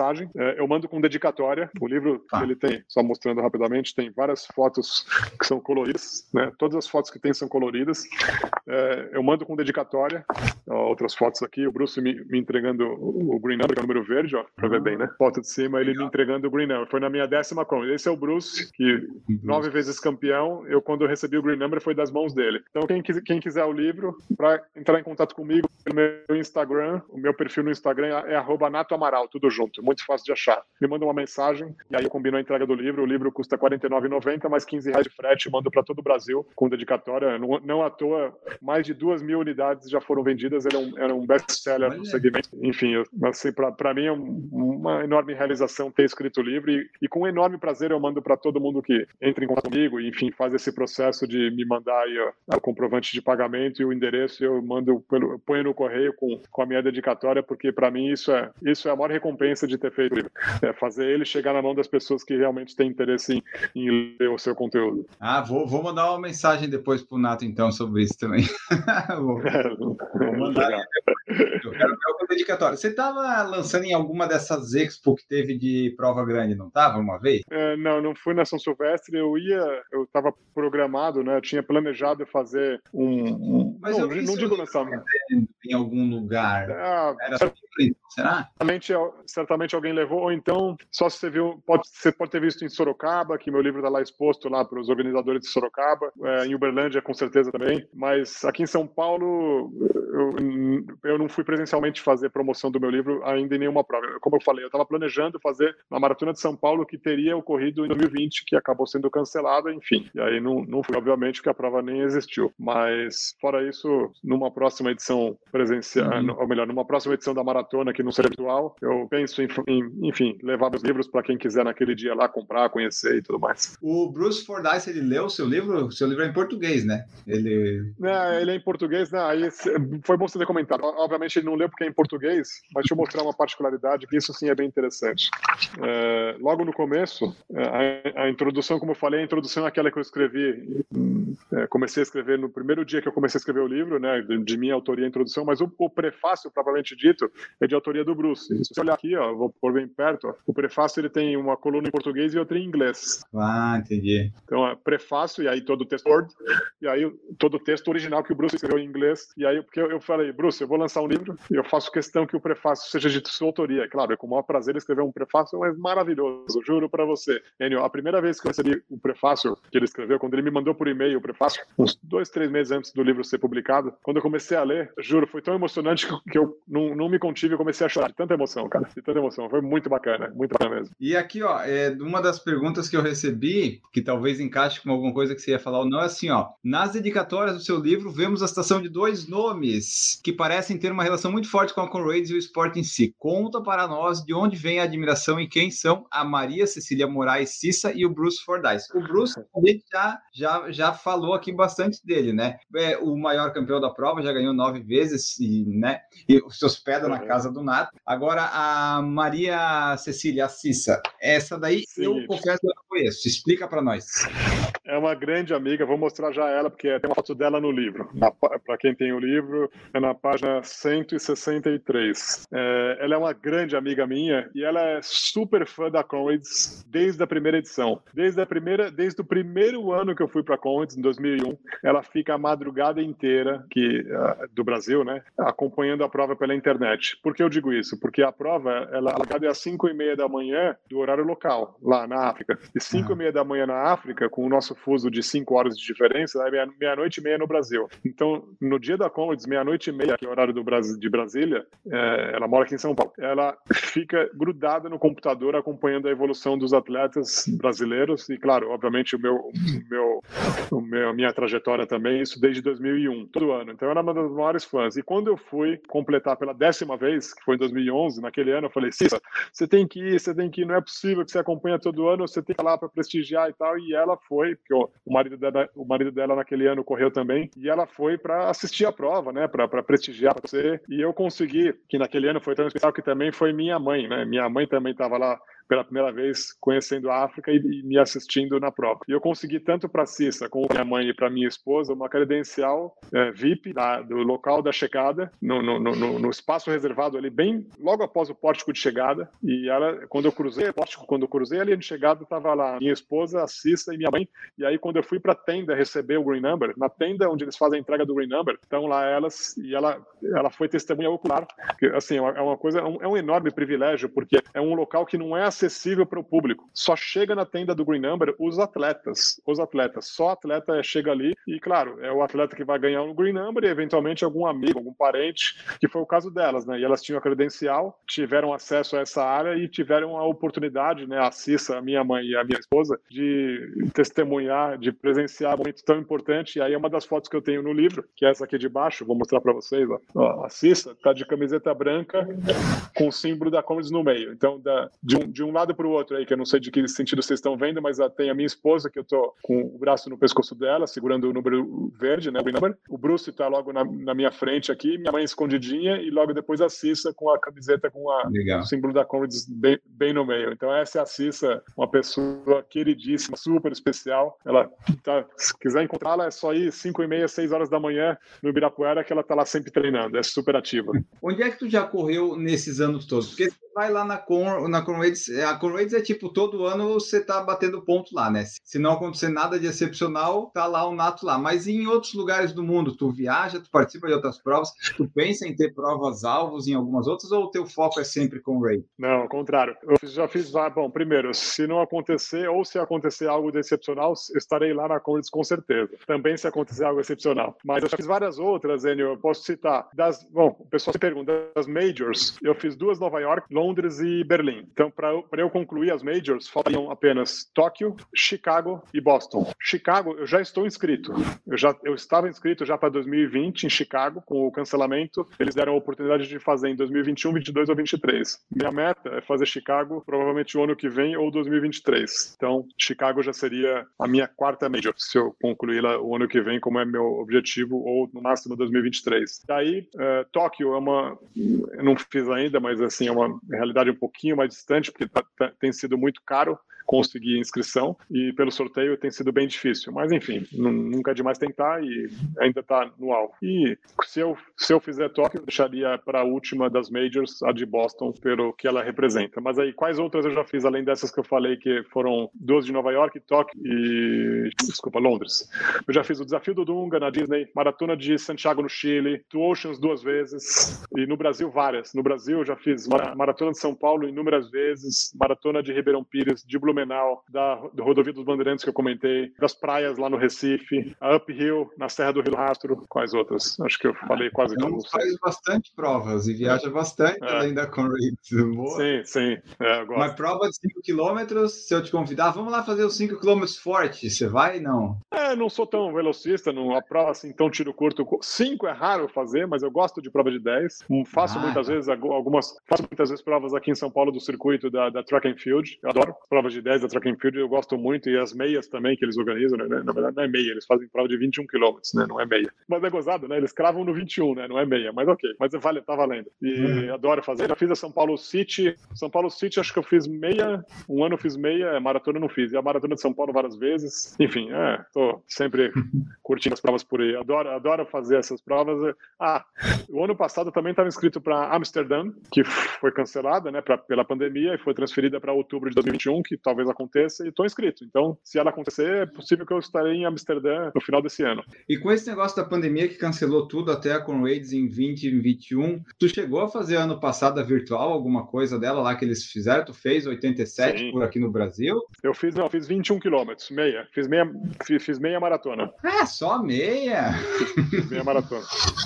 Ah, eu, assim, eu, eu te explico por quê. Eu não estava com volume de treino, como não estou hoje, né? Estou num, num, período muito mais de manutenção do que propriamente de treino. E acho que para mim seria um, uma irresponsabilidade eu até mesmo fazer os 45 quilômetros com o volume não adequado para tal. Então, eu curti pra caramba fazer a meia, fiz com os amigos e, e o que valeu é o espírito naquele dia de você estar tá realizando uma prova virtual no dia que teria ocorrido a Comrades se não fosse a pandemia. Então, vai ser igual esse ano agora quando for a, a prova virtual no dia 13 de junho, que também ela vai ocorrer. Tu já pensou em se mudar para África do Sul para de repente ficar mais perto lá? Não pensei, mas olha, vou te falar, se tivesse tem uma cidade que eu arriscaria morar sem pestanejar, seria a cidade do Cabo, Cape Town. Que cidade espetacular. Aquela cidade é a minha cara, porque é, é mar, montanha, natureza, visual. Puta, que quando eu tô lá, assim, eu, um dos lugares que eu mais gosto de estar na África do Sul é na cidade do Cabo, porque aquele lugar é mágico, fantástico. E o que, que te motiva a continuar fazendo as Conrad? Já fez 16, tu quer sempre todo ano fazer ali a mais? É uma prova que tu gosta de fazer? Ou se tipo, ah, de repente tu acha que pode chegar um momento que, ah, putz, ficar fazendo 90 não vai dar, vou fazer outras provas pelo mundo. Como é que é teu planejamento assim? Bom, eu tenho, em relação a quantos, tenho pelo menos duas metas bem importantes. Primeira é chegar no double green number, que é fazer 20 vezes. Então, é, essa é minha, hoje é minha maior obstinação, não parar antes de atingir a vigésima. E se eu, vamos, vamos fazer uma, uma consideração aqui, digamos que tudo indica, né, 2022 retoma vida normal aí de provas, de um ano para isso, né? então até lá vai ter um, grande vacinação em massa aí mundial. Então, 2022, junho de 2022, eu faria a minha, vou dizer, né, se tudo der certo e Deus queira que dará. Eu faria a 17 Conrads. Com isso, a vigésima ficaria é, para 25, 2025. Então, 2025 seria o meu ano da vigésima. Essa é minha, minha meta principal é essa. E mais dois anos, ou mais um ano, vai ser a, a centésima edição da. Ou não, mais dois anos. Centésima edição da Conrads. E aí, quando a, quando a Conrads completar 100 edições, eu também não jamais abrirei mão de, de estar lá concorrendo, competindo naquela edição, porque vai ser algo assim sem precedentes, o que vai ser extraordinário aquela prova, mais ainda do que seria a desse ano, que, se, que é o ano do centenário de fundação. A centésima edição vai ser mais emblemática ainda. Essa vai ser a de uma procura, vai ser as, as vagas vão esgotar vai assim, ter, fazer sorteio. Vai ter que não, não duvido que vai ter que ter sorteio, porque vai ter um número de interessados muito maior do que o número de vagas. E aqui, ó, teve depois que você conseguiu o renumber, teve mais algum brasileiro? Quantos brasileiros já conseguiram? Sim. São vários me dizer? Vários. É, depois de mim veio o André, o primeiro. O primeiro depois de mim veio o André Arruda, de Campinas. Das mulheres, da primeira foi a Ana Márcia Gomes, de é, Campo Grande, Mato Grosso do Sul, acho que é isso, que ela, acho que é lá que ela mora, em Campo Grande, a Ana Márcia, ela treina na mesma equipe que eu. A Zilma também, ela, um pouco, acho que dois anos depois da Ana Márcia, a Zilma também fez pela décima vez. É, o Cerqueira, o Arraes, tem o Mauri, o Amauri e o Mauri, os dois, sendo que o, o Amauri ele é um luso brasileiro e o Mauri que é brasileiro. Quem mais? Tem mais gente, né? Desculpa até eu falar assim, sem lembrar de todos, é porque assim, já, já são cerca de 8 a 10 brasileiros, mas. Pois é, muita gente Dirceu, agora, né? Dirceu Busmaier, é o Dirceu Busmaier. assim, eu, talvez eu tenha esquecido de alguém, mas eu acho que eu falei de todos, né? Porque eu falei do Cerqueira, do Arraes, enfim. É, é, um, é um, hoje já é um contingente de de, mais ou menos, não, não, não somei aí, não, é, falei esses números, não somei, mas deve ser de 8 a 10 brasileiros que já tem o Green Number, o que é sensacional. Putz, é verdade, porque é todo aquele é. planejamento que a gente falou, né? E como é. é que tu virou embaixador desse, da prova aí, tipo, porque eles estavam te vendo lá todo ano, disse, ah, Vamos, vamos chamar esse rapaz aí para ser embaixador? Foi mais ou menos. Eu estava na casa do Bruce, Bruce Fordyce, lá em Johannesburgo. Eu estava lá na casa dele em 2008, ou seja, há 13 anos, voltando. Eu fiz a Comrades, fui viajar para a Austrália e Nova Zelândia, e aí eu tinha avisado ele que na volta eu passaria em Johannesburgo, assim, avisei ele, avisei ele meses antes, né? Aí ele falou: ah, então quando você vier para Johannesburgo, fica aqui em casa, não, não pega hotel, fica aqui em casa, vai ficar duas noites. Aí eu fiquei na casa dele em 2008, essas duas noites em Johannesburgo Johannesburgo. E passando o dia junto, e saindo para, sei lá, passear, treinar, tomava café junto, enfim, normal, né? Eu era o hóspede dele, então a gente almoçava, juntava, o tempo todo batendo papo. E eu, imagina, tietando, né? Porque além de amigo, é um fã, eu, é um ídolo, aliás, eu sou muito fã dele. Então, fazendo perguntas das provas, das vitórias, eu tenho essas curiosidades, né? Como é que era a vitória e tal. E naquele dia ele falou: Nato, não sei se você sabe, existe um programa de embaixadores novo, ele é novo, ele, ele foi implementado recentemente para promover corridas no nos outros países, né, para promover a corrida internacionalmente. E ele falou isso em 2008. Já existem um embaixador, embaixadores para os Estados Unidos, para a Austrália e para a França. Eu vou recomendar para a organização da Comrades te nomear como embaixador para o Brasil, pelo seu envolvimento com a prova, pelo, pela paixão que você tem pela prova, pela sua dedicação, pela, enfim, até pela representatividade que você tem entre os brasileiros. E aí ele, ele fez a recomendação, eu nem fiquei sabendo, porque não, não, eu não estava em cópia nem nada, não sei se foi pessoalmente ou por e-mail. E o fato é que hum, algumas semanas depois eu recebi um e-mail da Coides me, me confirmando, me nomeando embaixador para o Brasil e, e é um trabalho voluntário que eu é, basicamente diria que isso que eu estou fazendo agora, de participar de uma live como essa que você me convidou, em grande parte é um trabalho do embaixador de você divulgar, promover a prova, mas é muito mais que isso, né? As pessoas me procuram, eu estou sempre disposto a, a prestar informação, a, a, a, difundir não só a prova em si, mas o espírito da prova, né? O espírito de camaradagem, de ajuda. É, a gente, nós fazemos fazemos no Brasil muitas ações filantrópicas é, por meio da Comrades, ou seja, para arrecadar doações não só para entidades brasileiras, como entidades sul-africanas. Enfim, é um, uma amplitude de, ações, de, de, de, atividades que eu acabo desempenhando como embaixador é, é bastante grande e, e claro, eu, eu acabo envolvendo muitos outros brasileiros que, no fundo, no fundo, todos tão, são tão embaixadores como eu, embora não, digamos assim, oficialmente, assim, per, perante a organização, que eu que acabo né, tendo a interface direta com a organização, mas todos acabam, no fundo, desempenhando o papel de embaixador no sentido de serem voluntários e apaixonados pela prova e promovendo a prova o tempo todo, enfim, difundindo a prova, os valores que ela representa. Acho que eu respondi com bastante completude, né? Ah, como um embaixador da prova. Legal. Ó, nessas treinos aí nas Conrades, nas Ultras, mas qual tênis tu gosta de usar? Qual tênis tu se deu melhor? Ah, eu sou bem versátil durante muitos anos, de 2009 a 2016, eu usei Newton. A empresa me patrocinou, a Newton me patrocinou nesse período. Eu não usei Newton, é um tênis bem mais baixo, com outro tipo de pisada biomecânica, e eu, eu, me, eu me adaptei super bem com ele. Depois usei Adidas, alguns anos Adidas, passei a usar Nike. Atualmente eu tenho usado bastante o Nike para treinos e uso também. Eu intercalo hoje em dia em, em treinos entre Nike, Adidas e ASICS são as marcas que eu tenho mais usado. Mas eu tenho gostado muito do, do modelo da Nike, que não, não tem placa de carbono, não é Vaporfly, nada disso. É o é Pegasus Turbo 2. É um tênis uhum. bastante leve, bastante leve, considera consideravelmente responsível, não tanto, mas consideravelmente responsível e com bom amortecimento. Então, é um tênis que eu me adaptei muito bem. Quando você faz os treinos ali, as longas distâncias, você sempre faz ele correndo o tempo todo? É, ou você tem alguma estratégia de correr tantos quilômetros e andar um pouco, ou intercalar ou é tudo diretão? Boa uma pergunta também, isso está no meu livro, inclusive, sobre essa técnica que eu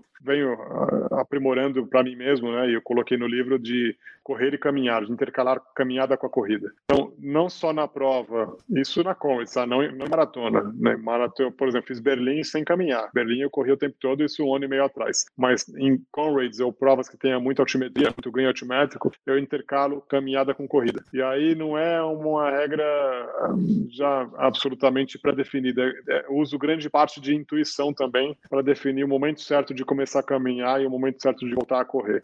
Em grande parte uso a intuição, a experiência e como eu estou me sentindo no dia, né? Se eu estou me sentindo talvez com, com mais energia, com mais força, com né, mais confiança, eu, eu, minhas caminhadas são mais curtas e eu volto a correr de forma antecipada, digamos assim, né? Porque eu caminho um pouquinho e já volto a correr. Se eu estou um pouco mais cansado, então se, no, se no trecho da prova, né, depois de, lá, 30, 40, 50 minha musculatura já está mais prejudicada, né, mais lesada, né, lesionada, dizendo, aí sim eu, eu acabo deixando a caminhada um pouquinho mais longa do que a corrida e enfim, isso tudo, isso tudo é grande, como eu falei, grande parte de intuição, mas algumas regrinhas que eu acabo seguindo eu coloco no livro, até mesmo algumas regras que são de um caráter psicológico bastante forte, onde eu quero chegar. Estou num trecho da prova, eu, em determinada subida eu passei a caminhar naquele trecho de subida. E aí eu tenho que ter um estímulo para o ponto que eu devo voltar a correr, porque é muito mais uhum. confortável você caminhar, né? Dói menos, enfim. Porém, é mais lento, obviamente, e você quer, ao mesmo tempo, chegar mais cedo na linha de chegada. Então,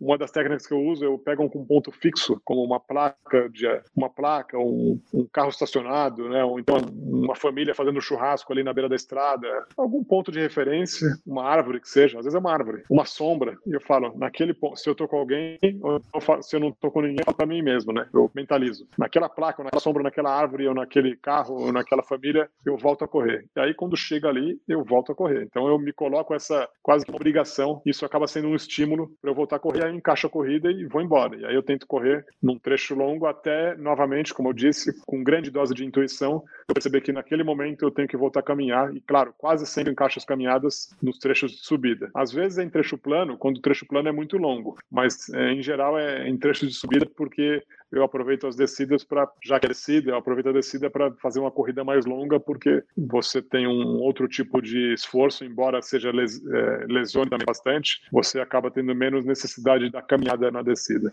É, eu até ia perguntar como é que era a estratégia da prova, então tu meio que já falou, porque eu ia comentar também dessa parte do mental, né? Você falou lá no exército, aprendeu, as provas longas tem que ter isso, e mesmo isso para caminhar e voltar a correr tem que ter, porque tem muita gente, aí ou às vezes acontece isso, independendo da prova que tá fazendo, quando você anda a primeira vez, você vai andar o resto da prova toda, você já não tem mais a. Principalmente quando tá indo para tempo, né? Putz, andei aqui nessa maratona, daí tu abandona tudo. Nessa prova aí, não, nessa, né, nessas longas, na verdade, é uma estratégia, só que tu não pode deixar também o conforto te vencer, né? Sim, por isso que o, o trecho de caminhada ele não pode ser também muito longo, né? Ele, você tem que ter um trecho de caminhada que seja razoável, para que você também, ao voltar a correr, você não tenha o seu corpo esfriado também. Você tem que manter uma caminhada também numa velocidade interessante de caminhada, para mesmo caminhando manter o seu corpo aquecido, a musculatura aquecida. E um outro fator que você colocou é sobre estratégia. Claro, eu, eu, eu vou intercalando caminhada e corrida com, com, com bom senso, mas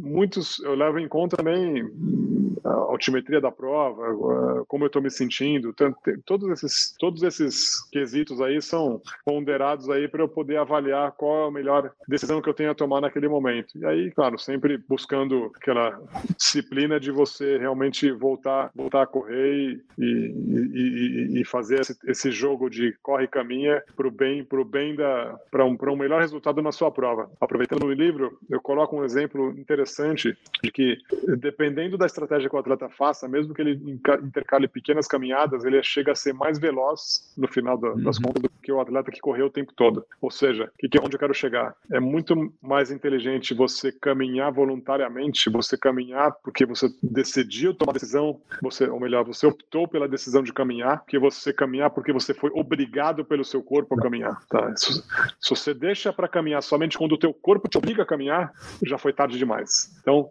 caminhe voluntariamente antes de o seu corpo te obrigar a isso, porque aí sim você vai estar se preservando. Se o seu corpo te obrigar a caminhar, é porque você já praticamente condenou grande parte da sua musculatura e o trabalho que você poderia ter feito de prevenção, de precaução, de você se preservar, meio que, meio que já foi por terra. É verdade. Se, se, se, se ficou obrigado a caminhar, já está com um grande problema. E daí, quando você faz isso de correr e andar, quando você está correndo, você tem alguma, alguma meta assim de ritmo? Aliás, você corre com um GPS? O GPS dura a bateria? É, o, o, o que eu uso é um Polar, ele, a bateria dura mais de 12 horas, tranquilo. Ah, então tá. E o ritmo, quando você vai correndo, você diz, putz, tá, eu tenho que correr aqui, bom, vou manter aqui, sei lá, 6, 7, 5 para 1, pelo menos nesse tempo que eu correndo. Tu tem, tem alguma meta assim ou é assim, ah, vou correr, nesse ritmo eu acabo abaixo da meta do, do tempo e tá tudo certo? Não, eu tento, na verdade, eu tento, na Conrads, eu tento me preocupar muito mais com os tempos que eu chego nas, em, em, em distâncias mais conhecidas, como 5, 10 ou múltiplos de 10. Tipo, quanto, ah, cheguei no 20 km. Em quanto tempo eu cheguei em 20 km? Isso para mim pesa muito mais do que quanto tempo eu fiz no último quilômetro, ou então nos dois últimos uhum. quilômetros. Porque eu, o que conta é a média, né? Então eu me preocupo muito mais com isso do que saber, puta, esse quilômetro eu fiz 5,30, o próximo eu vou fazer 5,35 ou 5,25 ou 5,45. Isso, não, isso pesa pouco, porque no outro você pode fazer 7 ou 8 se você caminhar muito ou se você tiver que parar para ir no banheiro, coisa que vale. Então eu me preocupo muito mais, muito mais em controlar a média. E obviamente, é, aí é uma dica para as pessoas que correm com um risco maior de estourar o tempo total da Comrades, tá? Que a Comrades, se você, se você fizer ela inteirinha com a média de 8 minutos por quilômetro, 8 minutos por quilômetro, hein? bem lento, você termina abaixo de 12 horas. Qual seria um, um, um dado interessante para esse atleta que tem, muitos atletas, né, chegam nos limites próximos das 12, né, entre 11 horas e meia, 12 horas. Então, qual seria uma dica importante? Você, durante muitos quilômetros da Comrades, ou seja, durante, digamos, mais da metade dela, a primeira metade, por exemplo, você construir gordura fazendo médias iguais ou inferiores a 7 minutos por quilômetro, porque cada vez que você fizer um, um, um quilômetro a 7 minutos ou menos, você está construindo pelo menos uma gordura de um minuto em algum outro quilômetro do futuro aí, da, da, do percurso da prova, né? Porque a, a, regra é muito fácil, né? Porque se você tem que fazer média de 8, a cada quilômetro que você faz a 7, você construiu gordura de um minuto para algum outro quilômetro você fazer em 9. E aí você vai administrando. Com isso, quanto mais quilômetros você fizer a 6, 6 e 30, 7, de preferência abaixo de 6, mais gordura ainda você constrói para você ter um final confortável. Por isso que eu te digo que nesses anos que eu tenho feito ultimamente, tempos de conclusão em menos de 10 horas, tipo 9 horas e meia, 9 horas e 50, 9 horas e 53, que eu acho que eu fiz em 2019, são mais de duas horas antes do limite da prova. Então, assim, durante toda a prova, eu estou correndo com muito conforto. Quando falo conforto, não é conforto gástrico ou muscular. Não, às vezes é desconforto gástrico, desconforto muscular, mas quando eu falo conforto, é conforto mental de você ter a segurança de que você está realmente com bastante folga ao longo da prova e aumentando essa folga, se distanciando do risco de estourar o tempo limite. Só lembrando que o corte da não é só na chegada, tem, se não me engano, cinco cortes no percurso, que se a pessoa não atinge aquele ponto até aquele tempo, já tá já é desclassificado ali no, com 15 km, se a pessoa não chegar em tanto tempo, já está fora, com 45 km, se não chegar também também está desclassificado. Então, eh, tudo isso você, essa estratégia que eu estou falando, você vai até com muita, mas com muita folga passando nesses pontos de corte. Mas assim, põe tempo antes do, do, limite de você ser cortado, assim, põe meia hora, uma hora de diferença e vai, e vai aumentando, né? Porque eu cheguei, eu, como eu falei, chego no final com mais de duas horas de folga. Então, quando eu falo construir, construir uma prova confortável, é confortável sabendo que você não está com a tensão, né, o estresse de você poder ser cortado ou não. Não, o tempo todo, eu vou o tempo todo correndo numa prova como essa, consciente de que eu estou muito longe do risco de ser cortado. Isso me dá muita segurança. E aí o atleta é o inverso, né?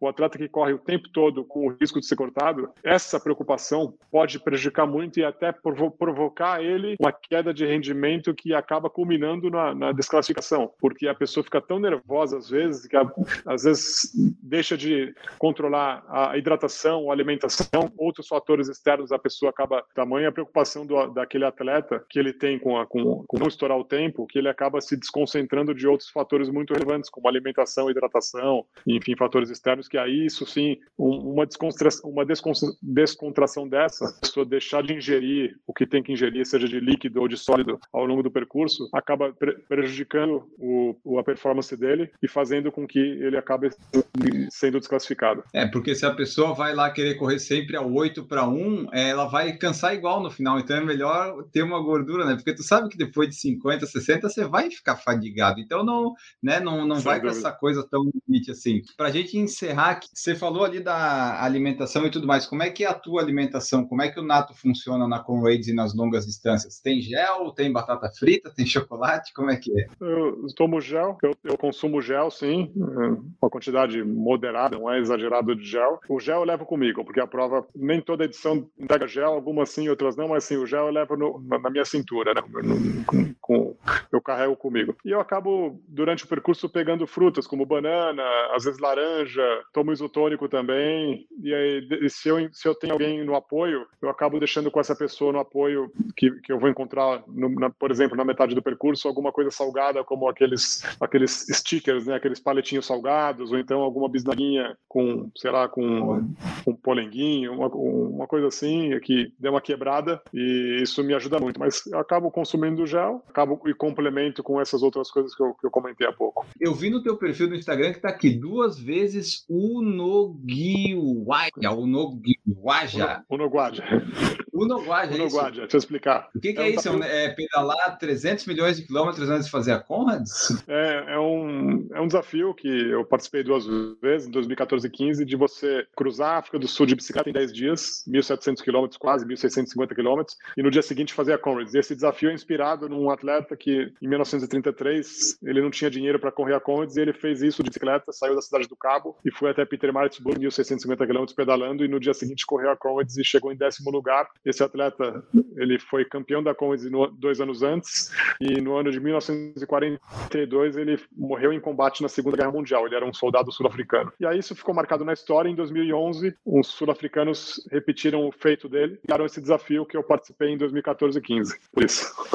E para terminar aqui, como é que o Nato concilia tudo isso? Porque você corre, você treina, você tem família, você tem trabalho, dá para conciliar tudo, ajeitando, funciona? Com certeza, Enio, com certeza, até porque quando você ama o que você faz, você encontra meios de, de conseguir fazê-lo, e quando você ama e deseja muito aquele objetivo, aquela conquista, você também vai se desdobrar para alcançá-la, para transformar aquele sonho em realidade. Então, claro, envolve muita disciplina, envolve, envolve enorme dedicação, muita determinação, mas, sobretudo, o que eu recomendo é que a pessoa tenha equilíbrio, que ela consiga equilibrar a vida pessoal dela, a vida de lazer dela, e a Conrads eu coloco como lazer, né, porque é uma coisa que a gente faz por prazer, e equilibrar a vida profissional e familiar. Enfim, se a pessoa conseguir, com, com bastante bom senso, equilibrar todos esses pilares aí que eu comentei, sobretudo família, trabalho e lazer, e eh, no lazer inclui-se a Conrads, a pessoa vai, com certeza, com sucesso, alcançar o resultado que ela deseja. Maravilha, perfeito, bom pessoal, então essa foi nossa conversa longa, nossa ultra conversa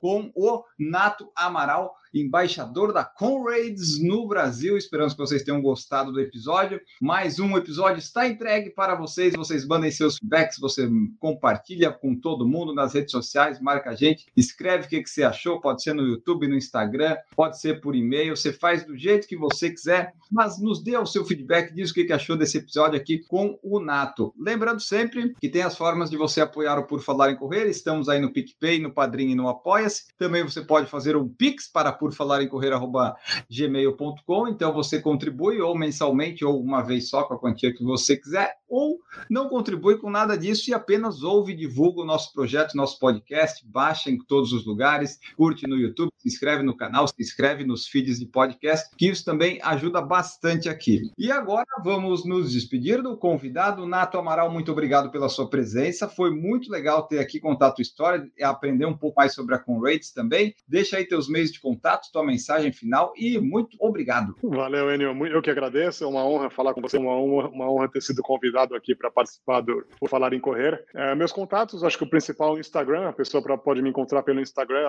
natoamaral, tudo junto, ou pelo e-mail, caso queira por e-mail, é nato.conrads.com, sendo que Conrads se escreve C-O-M-R-A-D-E-S.com, não tem BR. Então, acho que são os principais contatos, mas acho que eu creio que o Instagram seja o mais fácil deles e basta me mandar uma, uma mensagem direta e pode ter certeza que eu vou responder no mesmo dia, no máximo no começo do dia seguinte. É isso aí, ele responde mesmo. a gente só teve os probleminhas para agendar a gravação, mas deu certo que caiu bem na data de sempre se acha um, um tempinho. E agora vamos embora aqui com a frase final do podcast, que é a seguinte: se você não quer pagar o preço, não é o seu sonho de verdade. Voltamos no próximo episódio. Um grande abraço para todos vocês e tchau.